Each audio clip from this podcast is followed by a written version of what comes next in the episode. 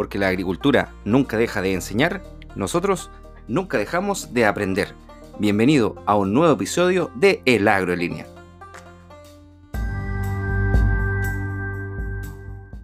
Seguridad alimentaria, un temazo que muchas veces lo subestimamos y no lo, no lo tomamos tan en cuenta. Y lo empezamos a tomar en cuenta de nuevo cuando pasan precisamente los problemas que tú señalas. Cuando se nos aparece una pandemia, cuando tenemos brutales efectos por el cambio climático y hay desastres naturales. Entonces creo que la seguridad alimentaria tiene que ser algo más preparado. No podemos improvisar tanto.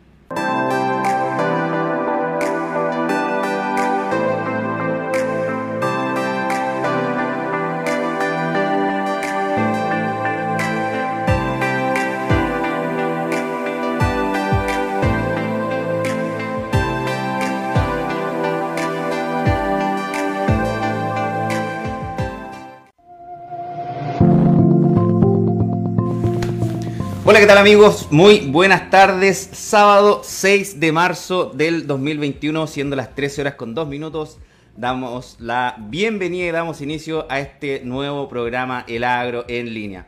Tenemos hoy en la provincia de Linares 21 grados, está nublado. Eh, bajaron las temperaturas luego de que una semana bastante, de temperaturas bastante altas. Eh, les comento, hoy día seguimos analizando el proceso constituyente. Eh, es un tema, como les comentaba, estimados agricultores, que no podemos dejar de lado. Es un, es un, tema que tenemos que estar analizando constantemente. Es muy importante poder participar de este proceso, poder entenderlo. Y por supuesto, obviamente es un proceso que es transversal y que afecta a todos los sectores y el sector agrícola, por supuesto, no está ajeno. Es por eso que tenemos como invitado hoy día a un segundo candidato constituyente, ya eh, varios nos han respondido, eh, agradecemos el, el, interés por poder participar del programa. Está con nosotros don Ricardo Montero Allende. ¿Cómo está don Ricardo? Gusto saludarlo. Hola, muy buenas tardes ya, muchas gracias por la invitación, un gusto poder estar conversando con ustedes temas tan, tan importantes que evidentemente son parte del debate constitucional. Así que muchas gracias por la invitación. No, gracias a ti, Ricardo, por participar. Les comento a las personas también que estamos eh, transmitiendo a través de la página de Facebook de Radio Innovadora 104.1. Ahí puede mandar todas las preguntas y, y comentarios. También, obviamente, en la página en Facebook de El Agro en línea.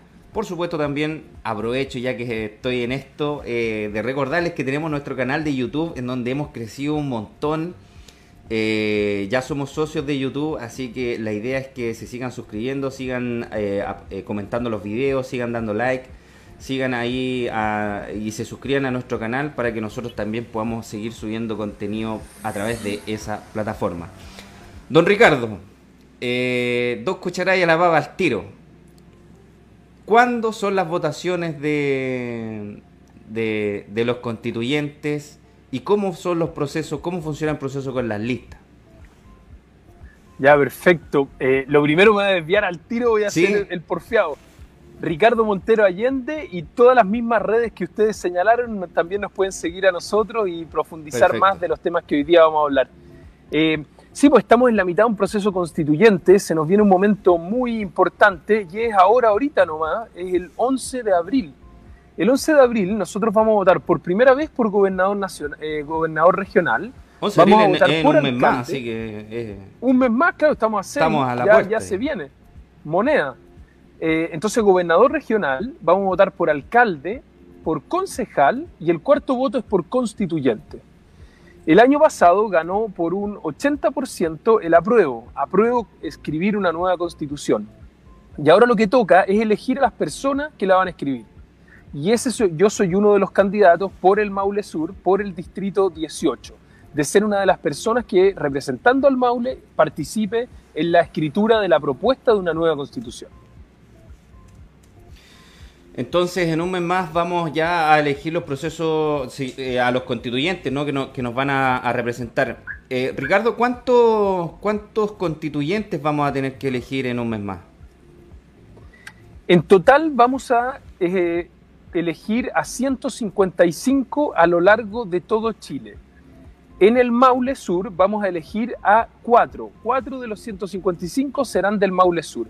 Y hay que recordar, lo que es muy importante, que este por primera vez en la historia de la humanidad va a ser un proceso constituyente paritario. Eso quiere decir que a todo evento vamos a tener equilibrio entre mujeres y hombres que redacten la nueva constitución. Además, también va a ser integrado por pueblos originarios. Así que es una, es una, va a ser un grupo de 155 pero esperemos muy representativo de todo Chile. Claro. Eh, Ricardo, ¿también eh, hay un tema de listas acá en el, proceso constituyente o se eligen nada más los que sacan la mayoría de los votos? Este es un formato de lista, el conocido sistema de Dorn, que en la práctica es el mismo que se aplica para las candidaturas de diputados y las mismas que se aplica a las candidaturas de concejales. Y en este caso, nosotros en el Maule Sur vamos a tener cuatro listas. Está la lista del rechazo, está la lista de Revolución Democrática y el Partido Comunista, está la lista de los independientes, que es la lista del pueblo, y está la lista del apruebo, que es la lista a la cual yo represento. Genial. Oye, Ricardo, ¿y eso qué significa? Digamos, si una lista saca mayoría de votos, ¿se eligen todos los que están representando esa lista, las mayorías de esas listas? ¿Cómo es ese proceso? Es un proceso que suena un poco complejo, pero no lo es tanto. En términos muy generales, lo que se hace es que uno termina compitiendo por lista. Las listas son, en este caso, en el Maule Sur van a ser de cinco o seis personas, y lo que incentiva este sistema de lista es que la gente se reúna y se junte tiende a la unión. ¿Por qué? Porque los cupos que se reparten se reparten por la cantidad total acumulada en la lista. Podemos pensar la lista como un saco. Y en ese saco de votos se meten todos los votos de las personas que componen esa ah, lista. Y después con un dígito que es el repartidor, que sale de un proceso específico, se van repartiendo los cupos. En términos muy generales lo que se hace, se suman todos los, los números totales de las listas se divide por 1, por 2, por 3 los números totales y después se reparte el cupo de acuerdo a esas mayorías. Si al repartir los cupos no hay equilibrio entre hombres y mujeres, lo que se hace es corregir ese cupo con la persona del otro género de la misma lista. Mm, es decir, si no hay equilibrio, exactamente, si no hay equilibrio, por ejemplo, y hay más mujeres que hombres, se hace esa corrección, se retira la tercera mujer, la menos votada de esas tres, y entra un hombre para poder tener el equilibrio y tener equilibrio de dos y dos. Claro. Ricardo, ya entrando en materia en temas eh, agrícolas, quiero, quiero preguntarte algo que desde que empezamos a, tener los primeros acercamientos contigo me, me, pareció muy interesante poder tener tu opinión al respecto. Y es que, bueno, tú tienes estudios ciertos sobre seguridad y defensa, y te quería preguntar tu opinión y cómo esto se puede plasmar en la nueva constitución respecto a un problema que se evidenció a inicios de la pandemia el año pasado, que era sobre el abastecimiento y la seguridad alimentaria. Eh, ¿Cierto? Disponer de algún banco de alimentos, disponer de, víveres, ¿no? De primera necesidad para poder abastecer a la gente en casos de emergencia como la pandemia que tuvimos el año pasado. Teniendo en consideración también que nuestro país se ve afectado periódicamente por eh, algunos eh, inclemencia, digamos, de tipo climático, ¿cierto? También de tipo eh, sísmico. ¿Cómo ves tú que esta nueva constitución y con tus conocimientos crees tú que podamos asegurarle a la población una seguridad alimentaria y un abastecimiento seguro de alimentos en el futuro? Temazo, un tema muy interesante y muy importante. Eh, quería comentarle a todos los amigos de El Agro en línea que nos están escuchando yo ahora estoy en Cauquenes, porque yo participo por el distrito de Linares y de Cauquenes. Estábamos haciendo feria y ahora estoy en mi auto, eh, que mi auto se llama Hoja en Blanco, porque es un auto que todo el mundo ha ido rayando y ha puesto sus propuestas, sus sueños en el auto. Está todo escrito. Lo pueden ver en redes sociales. Pero por eso si me muevo un poquitito, se me mueve un poquitito la mano, es porque estoy acá transmitiendo en directo desde la feria de Cauquenes de Balmaceda. Seguridad alimentaria, un temazo que muchas veces lo subestimamos y no lo, no lo tomamos tan en cuenta. Y lo empezamos a tomar en cuenta de nuevo cuando pasan precisamente los problemas que tú señalas, cuando se nos aparece una pandemia, cuando tenemos brutales efectos por el cambio climático y hay desastres naturales. Entonces creo que la seguridad alimentaria tiene que ser algo más preparado, no podemos improvisar tanto. Esta semana en otro programa también discutíamos sobre este tema y yo decía que creo que tiene que haber un reconocimiento constitucional a esto. Esto es muy importante en garantizar alimento a todas las personas. Esto que parece como algo eh, medio obvio para algunos, no lo es tanto. Y como decías tú, quedó evidenciado eh, durante el último año. Yo creo que el Estado tiene que tener un rol más activo, tiene que existir un reconocimiento constitucional de que todos tenemos derecho a alimento y que eso tiene que estar garantizado. Y eh, uno de los debates que lleva muchas décadas el acceso a los alimentos, de cómo podemos garantizar alimento para todas las personas.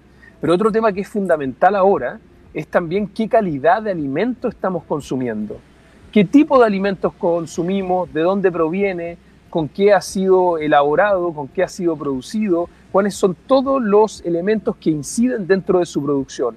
Entonces creo que hay que garantizar dos cosas. Por un lado, el acceso a alimento, algo básico, algo esencial, pero también la calidad del alimento. Saber qué tipos de alimentos estamos consumiendo, de dónde provienen y tener claro todo el proceso productivo. Creo que la transparencia en esa materia nos ayuda a todas y a todos.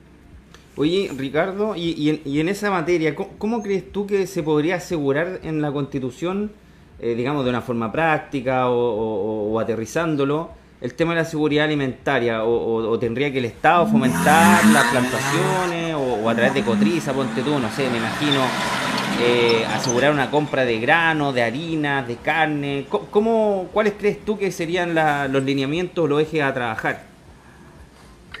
Sí, yo creo que lo primero es el reconocimiento constitucional. Hay constituciones como la de Brasil, como la de Colombia, que ya hablan de este derecho que tiene la gente a un acceso a alimento, a garantizar alimento para todas las personas. Entonces, creo que lo primero es este tema, tal como tú lo anunciabas, darle ese nivel de importancia y hacer un reconocimiento constitucional. Con eso ya el Estado tiene la obligación de estar preocupado y de tener una planificación estratégica en la materia. Eh, yo creo que lo que hay que tener es ciertas reservas que uno pueda mover de forma flexible eh, y que den cierta autonomía. Hay que hacer algunos estudios y ver cuáles son los plazos necesarios en que se debe tener esta independencia alimentaria eh, para no tener el riesgo de lo que nos pasó hace un año, de terminar con ollas comunes porque la gente no tenía mm. qué comer, no tenía dónde salir. y porque había problemas en materia de producción. Entonces yo creo que tiene que existir un mínimo. Y eso por temas brutales como la pandemia que estamos viviendo, pero también para temas más frecuentes que nos pasan a nosotros, como los terremotos, como los tsunamis, como el brutal incendio que nosotros sufrimos acá en el Maule el 2017. Entonces creo que lo primero es tenerlo en el radar y eso se logra mm. con un reconocimiento constitucional. Pero después creo que tiene que tener una planificación estratégica bien clara por parte del Estado. Genial. Bueno, y me imagino también que gran parte de asegurar la alimentación ¿no? y la producción de alimentos tiene que ver con la sustentabilidad, ¿no? Porque no sacamos nada con decirlo, oye, eh, vamos a asegurar eh, la alimentación a toda costa, si es que vamos a poder producir alimentos de aquí a cinco años más y en el año 6 ya no vamos a tener agua. Respecto a eso también, ¿cómo le podemos, o, o cómo ves tú que la nueva constitución va a asegurar la sustentabilidad y de a poco también va a ir asegurando a que las nuevas generaciones puedan disfrutar de los mismos recursos que nosotros estamos disfrutando hoy. Lo, primero que quiero es agradecerte que, toquemos estos temas, o sea, temas tan importantes que están tan ausentes del debate nacional, o sea, que nos falta tanto de, de posicionarlos más. E, el debate sobre cómo hacemos un planeta más sustentable y la carga que estaba recibiendo el planeta es un debate que eh, está fuerte desde fines de los 50, desde inicio de los 60. Y hay una convicción hace tiempo que eh, con el nivel de carga que tiene el planeta, esto no aguanta más. Entonces hay que cuidarse de cómo producimos el alimento y además también la calidad como hablábamos. En ese sentido, yo creo que nosotros deberíamos aspirar a un Estado social, democrático y ecológico de derecho. Debería ser uno de, de las columnas principales de la construcción de una nueva constitución. Y al final, ¿qué es una nueva constitución? Es una definición de ciertos principios y valores, de ciertos derechos y de la distribución de poder, pero de cara al futuro. Y ahí es muy importante que la constitución tiene que estar con los pies puestos en el presente para empezar a hacer los cambios que necesitamos, pero de cara al futuro. Eso se significa no solo de cara a nuestros hijos, sino que también a nuestros nietos. Y ahí viene un concepto que es muy importante, que es el de solidaridad intergeneracional. Mm. Eso significa que lo que haga nuestra generación debe considerar necesariamente qué es lo que va a pasar con las futuras generaciones. Y ahí el tema de la sustentabilidad, del cuidado del medio ambiente es fundamental, porque si no cuidamos el medio ambiente hoy día, no hay una proyección de país y de planeta hacia el futuro. Entonces, esa visión debe estar eh, de forma transversal en todas las discusiones que se realicen eh, dentro del proceso constituyente. Genial. Para los amigos que están sumándose a las transmisiones de Radio Innovadora, estamos eh, conversando con Ricardo Montero Allende, candidato constituyente eh, por la provincia de Linares y Cauquenes. Eh, Ricardo, bueno, mucho paño que cortar en, en, poco tiempo, pero quería también escuchar tu opinión respecto a un tema que es muy relevante para el sector agrícola ya que sin agua no hay agricultura, sin agua no podemos producir alimentos y sin agua tampoco podemos producir ganadería ni, ni, nada de lo que se parezca. Así que, ¿cuáles son tus opiniones respecto a la actual problemática que tiene el agua, sobre las especulaciones que muchos comentan? sobre el acaparamiento ¿no? de derechos de agua, sobre esta nueva reestructuración también que tienen que vivir este, este recurso. ¿Cómo ves tú que la nueva constitución o cuáles crees tú que serían los lineamientos respecto al tema del recurso hídrico? Respecto al agua, yo creo que es uno de los grandes temas que tenemos que discutir en la Constitución. Yo creo en una Constitución verde, creo en una Constitución ecológica, como hablaba, y uno de los temas principales es el del agua. Como bien decía, nosotros, el nombre de nuestra región lleva el nombre de un río y nos cruzan ríos por todos lados. Yo vivo a orillas del Achibueno. Nosotros dependemos del agua, somos una región del agua y mucho más en el Maule Sur. Entonces, sin agua, eh, la región y la zona del Maule Sur simplemente no existe. Yo creo que lo primero que tenemos que hacer es explícitamente, es decir, en el texto, reconocer al agua como un derecho humano y un bien nacional de uso público, reconocido. Lo segundo, creo que hay que asociar que el agua debe ser garantizada para todas las personas respecto a la subsistencia. O sea, el Estado tiene que garantizar que todo el mundo tenga acceso a agua para subsistir. Yo creo también que se debería garantizar para la agricultura familiar, la agricultura de consumo. Ricardo, disculpa que te, que te interrumpa y, y, que te vuelva un poquito atrás.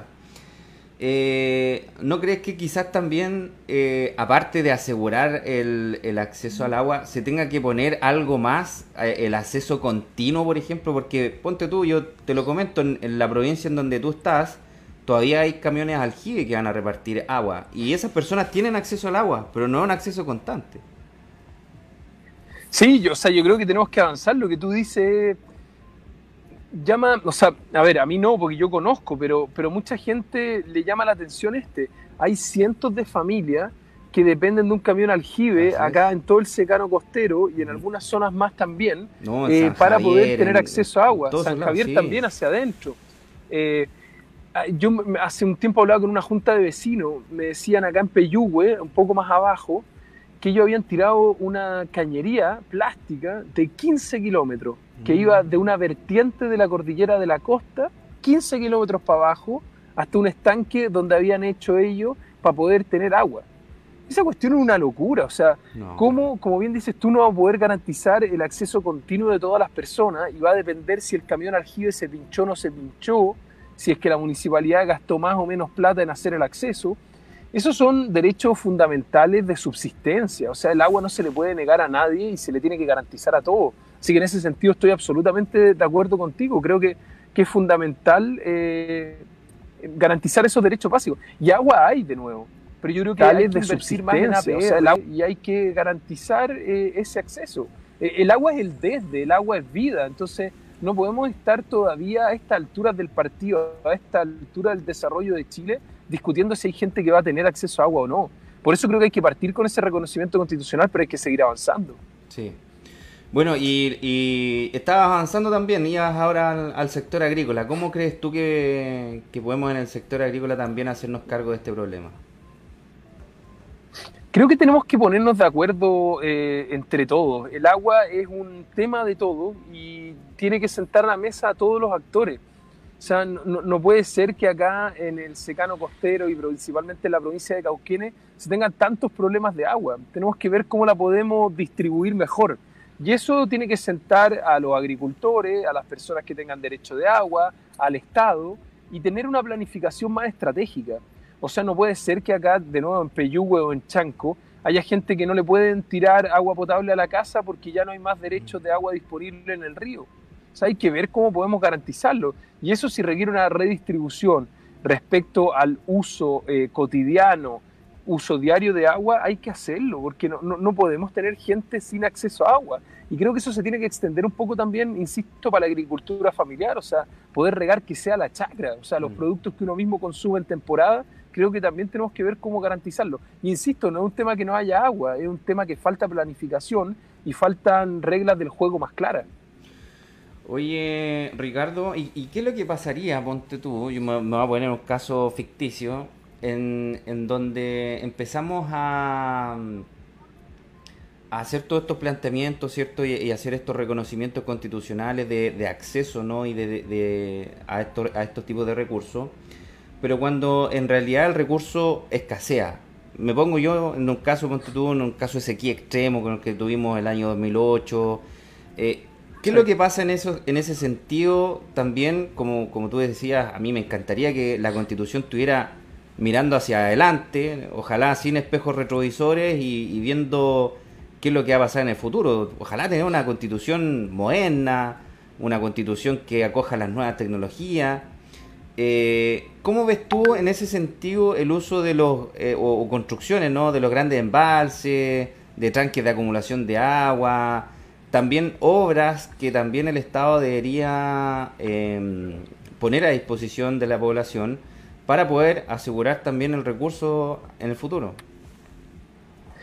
Sí, yo insisto ahí de nuevo con el concepto de planificación estratégica. Eh, nosotros deberíamos tener una planificación que considere el cambio climático. Este es un tema que ya está pasando, que sabemos que está súper fuerte, que es súper complicado y hay que, hay que ver cómo lo resolvemos, porque la tendencia va a ser a que tengamos más sequías como que las que tuvimos a la, del 2018 y no que terminen esa sequía. Y en ese sentido, insisto lo de la colaboración pública-privada. Creo que nos falta mucho más diálogo y eh, un trabajo en conjunto. Creo que hay que planificar formas de garantizar el agua eh, que sean también respetuosas del medio ambiente, o sea, cómo podemos garantizar a través de embalses, de acumulación de agua, pero también mm. respetando todo el procedimiento de eh, medio ambiente y ambiental. Eh, entonces, en ese sentido, creo que falta más conversación. Este es un problema que nos afecta absolutamente a todos y que nadie se salva solo. Pero creo que ahí el Estado tiene que tener un rol más activo, o sea, tiene que ser mucho más activo en el tema esta cuestión no es como que se nos venga encima, ya se nos vino, ya estamos en sequía, ya estamos complicados.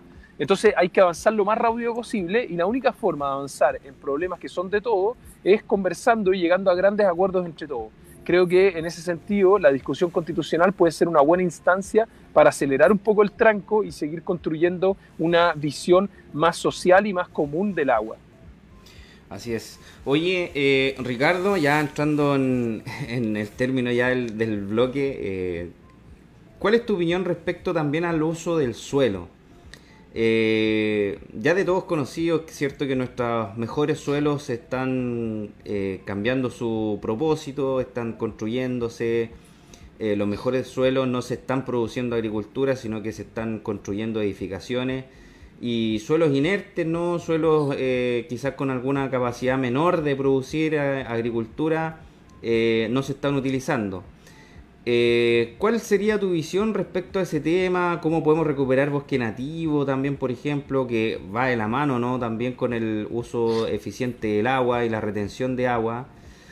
Eh, ¿Cuál sería tu opinión al respecto, Ricardo? ¿Y cuál sería tu visión ¿no? con la experiencia que tú tuviste también eh, eh, en tu trabajo que has hecho? ¿Cómo lo ves, Ricardo, ese tema acá en la región? Me, encantan estos temas y insisto que qué bueno que lo, estemos tocando. Creo, vuelvo al tema de planificación estratégica, vuelvo al pensar más el, el país que queremos construir y pensarlo no solo a corto plazo, sino que a largo plazo. Te pongo un ejemplo. Los laureles en Longaví, de Longaví a la cordillera. Bienes nacionales tenía un terreno con bosque nativo y de repente cae dentro del procedimiento y se pierde ahí en el tema administrativo interno del ministerio y sale a remate para venderse un pedazo de bosque nativo. ¿Con qué objetivo? Ganar plata. ¿Para cuándo? ¿Para ahora? ¿Para quién? Para el ministerio. ¿Dónde está la visión estratégica en eso?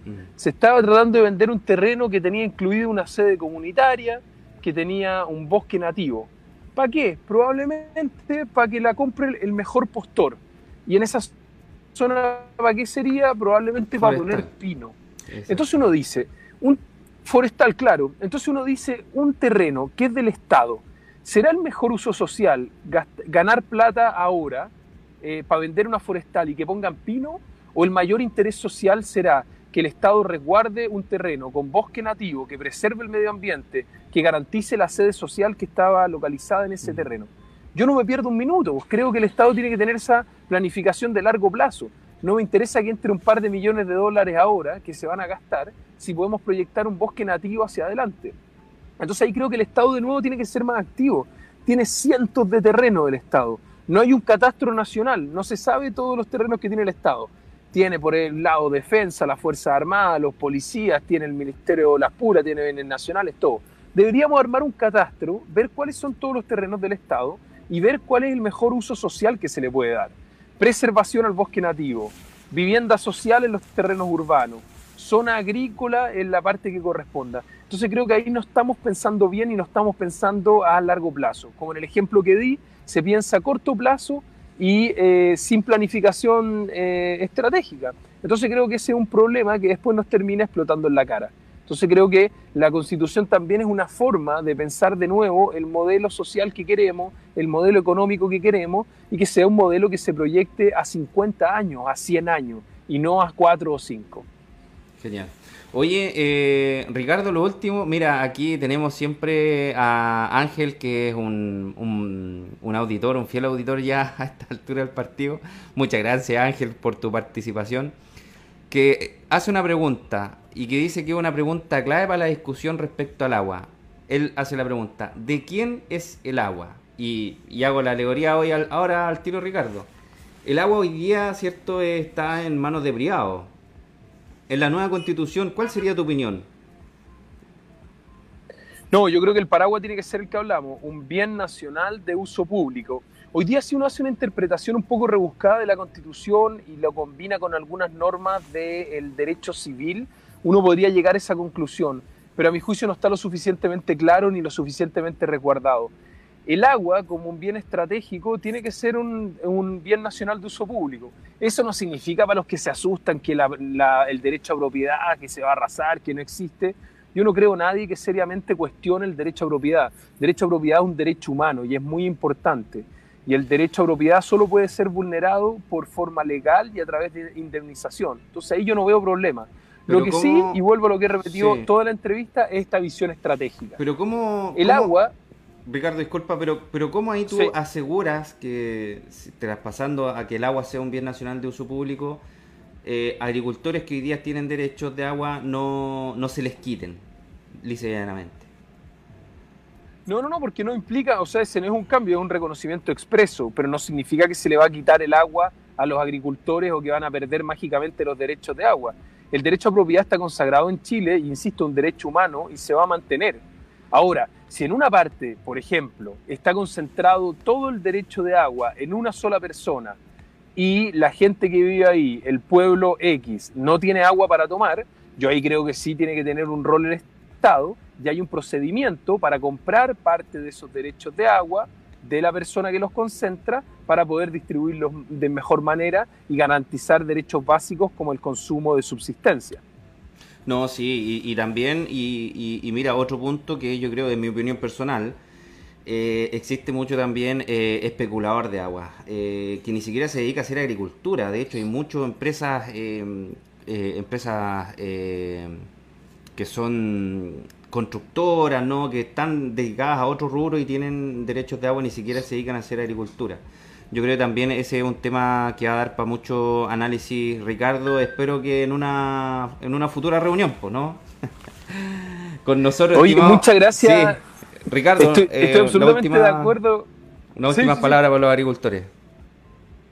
No, un saludo a todas las agricultoras y agricultores de la provincia de Linares, de la provincia de Cauquenes. Eh, agradecerles por esta instancia, creo que son temas esenciales, que se discute mucho menos de lo que se debe discutir. Yo son temas que voy a llevar de todas maneras a la Convención Constitucional, los tengo desarrollados en mi página web, en mis redes sociales, en Ricardo Montero Allende, eh, bajo ese título.cl o en todas las redes sociales, y ojalá podamos seguir conversando. Insisto, el agua es vida y nosotros tenemos que garantizar que eso sea inclusivo para todos. Así que los invito a informarse, los invito a participar y ojalá este 11 de abril voten Montero Allende constituyente. Un abrazo Ricardo, cuídate mucho, agradecemos y mm, despidiéndonos de Ricardo, también despedimos el primer bloque y nos vamos a una pausa comercial y ya estamos de regreso en el Agrolínea.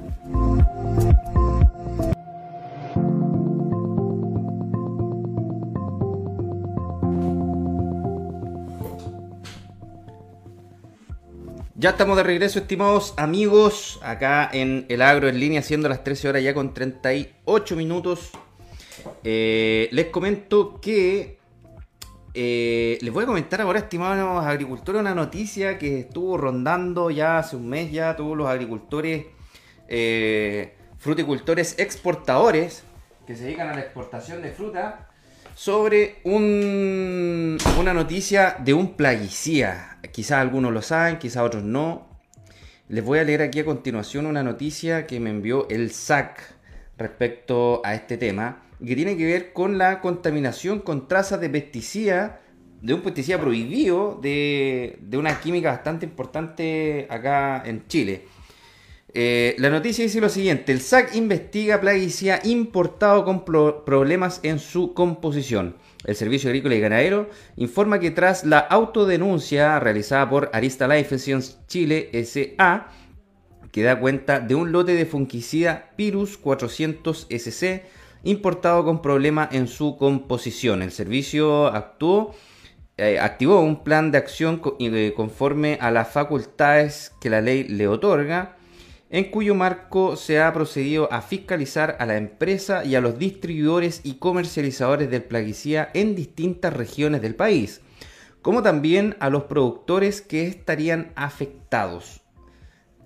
Eh, muy, muy complicada la situación, estimado amigo. Asimismo, el SAC indicó que inició un proceso infraccional en contra de la empresa Aristala Infections por incurrir en incumplimientos a la normativa que regula la comercialización de plaguicidas de uso agrícola. De acuerdo a la información proporcionada por la propia empresa, quien importe y distribuye este producto sería un único lote afectado con código de identificación BE 19000349, cuya venta se suspendió de inmediato y su recuperación desde el canal de distribución y desde los agricultores que lo adquirieron se encuentra en desarrollo. Eh, por otra parte, en caso de que los productores tengan inquietudes sobre si adquirieron el lote contaminado al plaguicida o aspectos técnicos de este, se pueden acercar a la empresa Arista Life Science Chile eh, para obviamente ahí recibir algún tipo de información. Finalmente, se recuerda que toda denuncia realizada a este u otro plaguicida se pueden realizar a través de los distintos canales de comunicación establecidos por la institución para ello. Grave, grave problema, estimados amigos. ¿Qué es lo que pasó? Eh, la empresa Aristala Efficiency obviamente eh, importó este plaguicida Pirus 400 SC, el cual venía contaminado, ¿no? Tenía en su composición contaminación con trazas de otro pesticida, pesticida por supuesto prohibido para la mayoría de los mercados del mundo. ¿Qué es lo que hizo esto? Que eh, obviamente el pirus es un fungicida, ¿no? Que se utiliza para, controlar la proliferación de hongos y que muchos agricultores utilizaron posterior a las lluvias que ocurrieron en, em, entre febrero y marzo de hace un mes prácticamente. Muchos agricultores eh, después de, estas lluvias aplicaron este, este fungicida quedando obviamente con trazas de este pesticida prohibido en sus frutas. Es un problema tremendo, estimados agricultores, tremendo, muy grave. ¿Por qué? Porque eh, estos campos ¿no? que, aplicaron este producto están bloqueados. Hoy día esta, esta fruta no se va a poder comercializar, ni siquiera para el mercado nacional. Así que despreocúpense, estimado amigo consumidor, ¿no? Si es que eh, corre peligro que, que vaya a consumir algún tipo de fruta contaminada con un pesticida prohibido. No, eso no va a ocurrir. Eh, lo que sí es un problema y un golpe muy fuerte para los agricultores, obviamente, que lo, que lo utilizaron. Porque no van a, no van a poder comercializar su fruta. Eh, ojalá, ojalá, espero, y, espero que sea así, que la empresa no se haga cargo y que eh, de todo el daño que provocó este tremendo, tremendo problema, estimados amigos. Siendo las 13 horas con 44 minutos acá en El Agro en línea. El único programa que analiza a fondo toda la coyuntura, la actualidad nacional respecto a eh, el sector agroalimentario de nuestro país y por supuesto internacionalmente, si ya estamos reconocidos, ya estamos internacionales.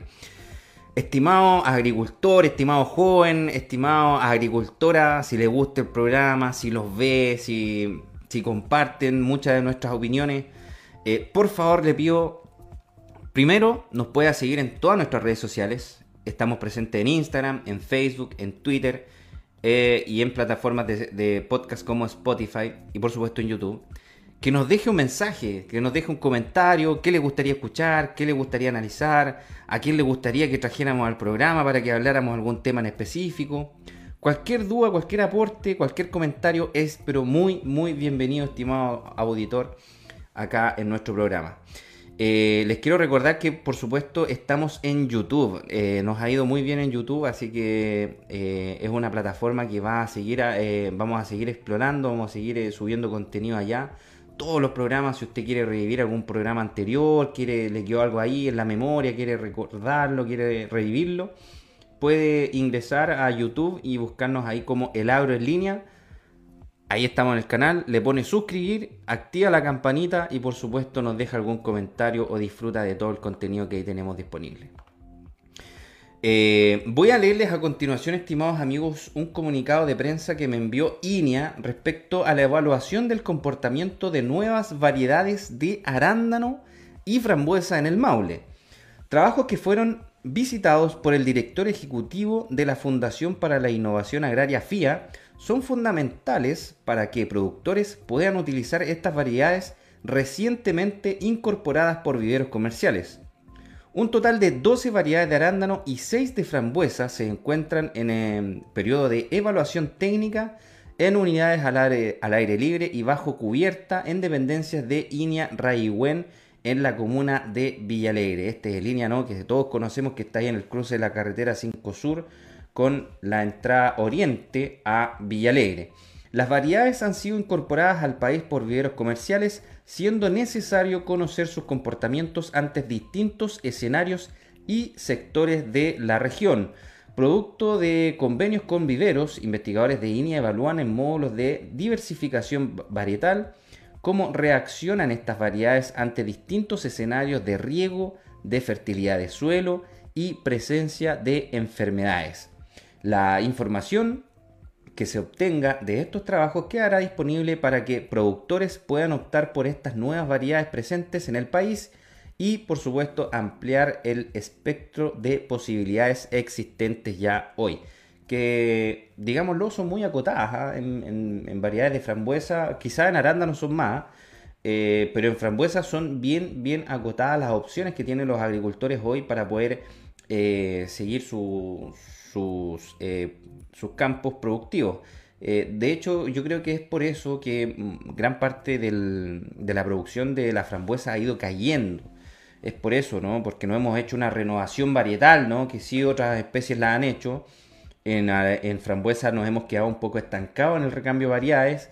Y yo creo que eso ha hecho que pasemos de rendimientos históricos que teníamos años anteriores cuando llegaron las primeras Heritage, ¿no? Y después las Heritage mejoradas en su minuto rendimientos eh, sobre 12, 15 toneladas por hectárea, eh, y hoy día tengamos un promedio cercano a las 6 toneladas, 5.000 kilos por hectárea. Así que eh, gran paso, ¿no? Fuerte apoyo al sector de los berries. La investigadora de INEA, Carmen Gloria Morales, a, cual, aprovechamos de mandarle un cariñoso saludo, indicó que este proyecto de diversificación varietal en arándano y frambuesa se suma al programa de extensión de berries desde el 2018 formando un fuerte apoyo al sector, especialmente en capacitaciones y recomendaciones técnicas. En este contexto, la especialista señaló que solo en 2020 se pudo capacitar a más de 2.500 productores y asesores, muy superior a los 1.700 contemplados desde un inicio, lo que ha posibilitado conformar una extensa red de cooperación técnica, por supuesto. Para el 2021, la ingeniera agrónomo eh, sostuvo que busca hacer frente a las contingencias y responder a las demandas de los productores para hacer frente a plagas emergentes, aspectos climáticos y a todos aquellos elementos que pudieran incidir en la producción. Eh, Morales agregó que INIA cuenta con los investigadores de distintas especialidades y que también es posible interactuar con otras entidades de amplia experiencia para enfrentar las nuevas plagas presentes en los huertos que impactan comercialmente a productores de frambuesas, arándanos y frutillas. La profesional invitó a los productores de berries a formar parte de esta red de colaboración que surgió en INIA Raiwen, toda vez que se cuenta con una plataforma donde regularmente se publican recomendaciones y material técnico de fácil descarga y lectura a través del sitio web www.inia.cl slash berriesmaule eh, les voy a repetir la página web www.inia.cl slash berriesmaule se pueden hacer consultas a los especialistas quienes responderán orientándolos en la toma de decisiones. Fantástico lo que está haciendo INEA con esto, acercando la información, ¿no? Es tan, tan importante, tan de buena calidad la información que tiene INEA que los invito a todos que puedan eh, echarle un vistazo. También les recomiendo, ¿no? Nosotros tenemos un podcast que es el Agro en Línea Podcast en, eh, en Spotify, en donde estamos eh, transformando, De formato ficha técnica, ¿no? La, de lectura a eh, lectura con voz, lectura verbal. Ahí usted puede ir en el tractor, puede estar en la camioneta. Nos busca ahí en, Spotify como El Agro en línea. No es necesario estar suscrito, no hay que pagar nada. Y puede tener acceso a estas fichas técnicas y a este programa también, por supuesto. Positiva valoración. Eh, durante su visita a las unidades de validación de, nuestras, de las nuevas variedades, el director ejecutivo de FIA, Álvaro Izaguirre, valoró el trabajo que está llevando a cabo Iña Raigüen Destacó que esta iniciativa es de suma importancia para el desarrollo territorial de la región y por eso eh, su objetivo es mejorar el funcionamiento, rentabilidad y sustentabilidad de la cadena productiva de berries. Y sabemos que tendrá un impacto significativo en más de 1.700 productores. En tanto, el director regional de INEA Raigüen, Rodrigo Avilés, puntualizó que el equipo interinstitucional que integran junto con el gobierno regional del Maule, la Seremi de Agricultura y el FIA está dando respuesta a los requerimientos del medio productivo frente a temas de contingencia como la caída de granizos hace algunos años, lluvia fuera de temporada o la presencia de la mosca Drosophila Suzuki que ha provocado tanto daño. En tres años no solo se ha llegado directamente a los pequeños productores del Maule, sino que se ha extendido a agricultores de Ñuble y la Araucanía por el sur y a las regiones metropolitanas Melipilla y Chimbarongo y también a Valparaíso en La Cruz por el norte, advirtiéndose en todas ellas una alta demanda de información, como no. Muchas gracias, estimados amigos de INEA, por eh, esta información. Eh, esperamos que este plan de extensión de Berry ¿no? siga su, este buen camino que ha llegado hasta el momento. Hay un gran trabajo ahí de profesionales, ¿no? Carmen Gloria Morales, gran valor que y gran aporte que tienen ahí. Está don Luis Devoto, ¿no? También que conozco ahí, aprovecho de mandarle un gran saludo a don Luis Devoto, a don Rodrigo Avilés, ¿no? Que, que es el, director regional de INEA, eh, gran aporte también, siempre muy llano, muy, muy atento para poder compartir información y poder eh, apoyar estos, estos, estos proyectos. A través de FIA, ¿no? A don Álvaro Izaguirre y don Robert Giovanetti ahí, que están, tienen un, equipo tremendo en, en, el FIA para poder apoyar toda la innovación respecto a temas de agricultura. Y voy a mandarle un saludo muy cariñoso también a Hugo Rodríguez, que es el que me manda estos comunicados de prensa para que yo los pueda difundir acá en la radio. Estimados amigos, em, les comento los precios. Precio de los animales del día lunes primero de marzo, Feria de los Agricultores en pandemia que tuvimos acá en Linares. ¿ah? Les comento que los precios fueron los siguientes. Novillo gordo, 1.834 pesos el kilo promedio general. Novillo engorda, 1.397 pesos el kilo promedio general. Vaca gorda, 875 pesos el kilo promedio general. Vaca engorda, 792 pesos el kilo promedio general. Vaquilla gorda, 1.337 pesos el kilo promedio general. Vaquilla engorda, 1.197 pesos el kilo promedio general. Terneros, 1.326 pesos el kilo promedio general. Terneras, 1.260 pesos el kilo promedio general. Bueyes, 1.145 pesos el kilo promedio general. Y toros, 1.150 pesos el kilo promedio general. Eh, respecto a los novillos, estimado amigo, les comento que em, a, partir, a pesar de que el dólar ha tenido un alza, eh, la tendencia en los precios no ha estado muy pujante. ¿ah? Tiene que ver mucho también con los hábitos de consumo de las personas. Recordemos que, estimados amigos, eh, la carne es un bien altamente elástico que le llaman los economistas, que les gusta tener esos términos medio extraños. ¿Eso qué significa? Que si las personas ven muy mermados sus ingresos, eh, o, sus ingresos de plata, eh, sustituyen estos bienes. ¿ah? La carne de vacuno, por ejemplo, la sustituyen por pollo, cerdo o legumbre, dice llanamente la sacan de la dieta cuando está muy cara. Así que cuando estamos en estos procesos en medios en donde la economía está decayendo un poco, ¿no? Recordemos que ya pasaron los 10%, eh, ya hoy día la gente estamos entrando en invierno, hay menos oportunidades laborales. Ojo ahí con los precios de los animales, estimado amigo, porque puede que se mantengan eh, a la baja. Eh, también bajó el dólar, ¿ah? así que también conviene comprar en dólares carne más barata afuera, traerla, así que hay que estar atento a lo que va a pasar con el mercado de los animales, estimados amigos.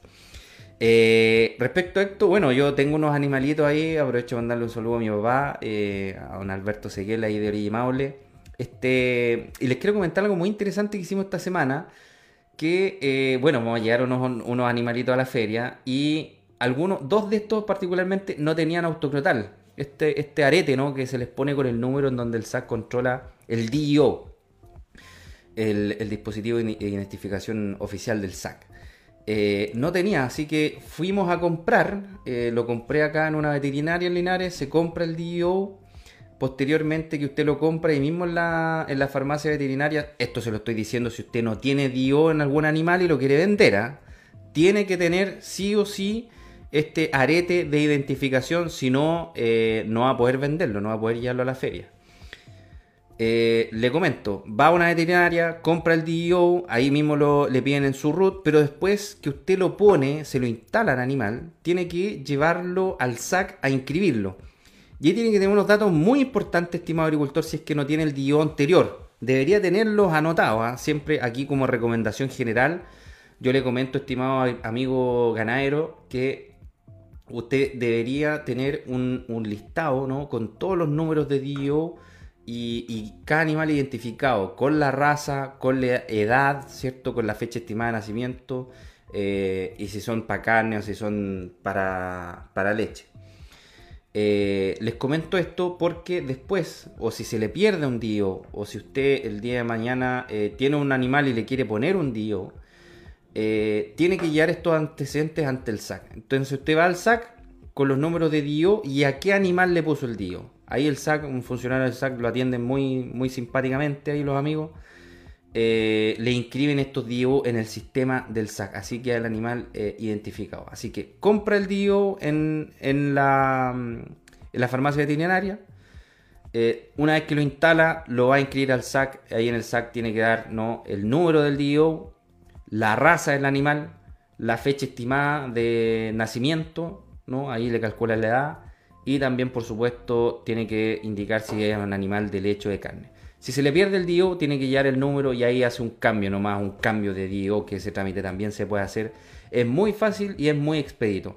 ¿Cuánto cuesta el DIU? Este es el último a, a mí me costaron 2.500 pesos. Lo compré dos, así que obviamente sale un poquito caro. Me imagino yo que si se compran al por mayor eh, son más baratos, pero eh, si usted va a comprar de a uno, de a dos, de a tres, ¿no? digamos al, al detalle, cuestan 2.500 pesos cada uno, si no me equivoco, 2.750 por ahí.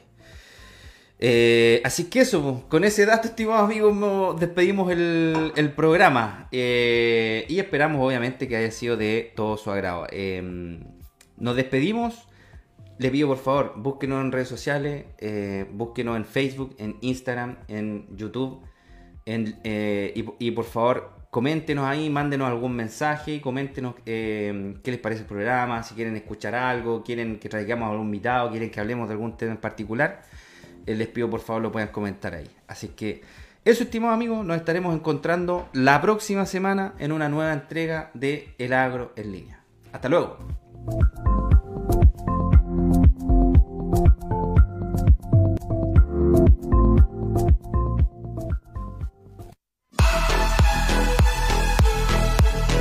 Y nos vamos confiados en haber compartido con ustedes, apreciadas amigas y amigos, lo más relevante, lo más importante que hoy necesitamos saber para trabajar y enfrentar con conocimiento y optimismo lo nuevo en la agricultura.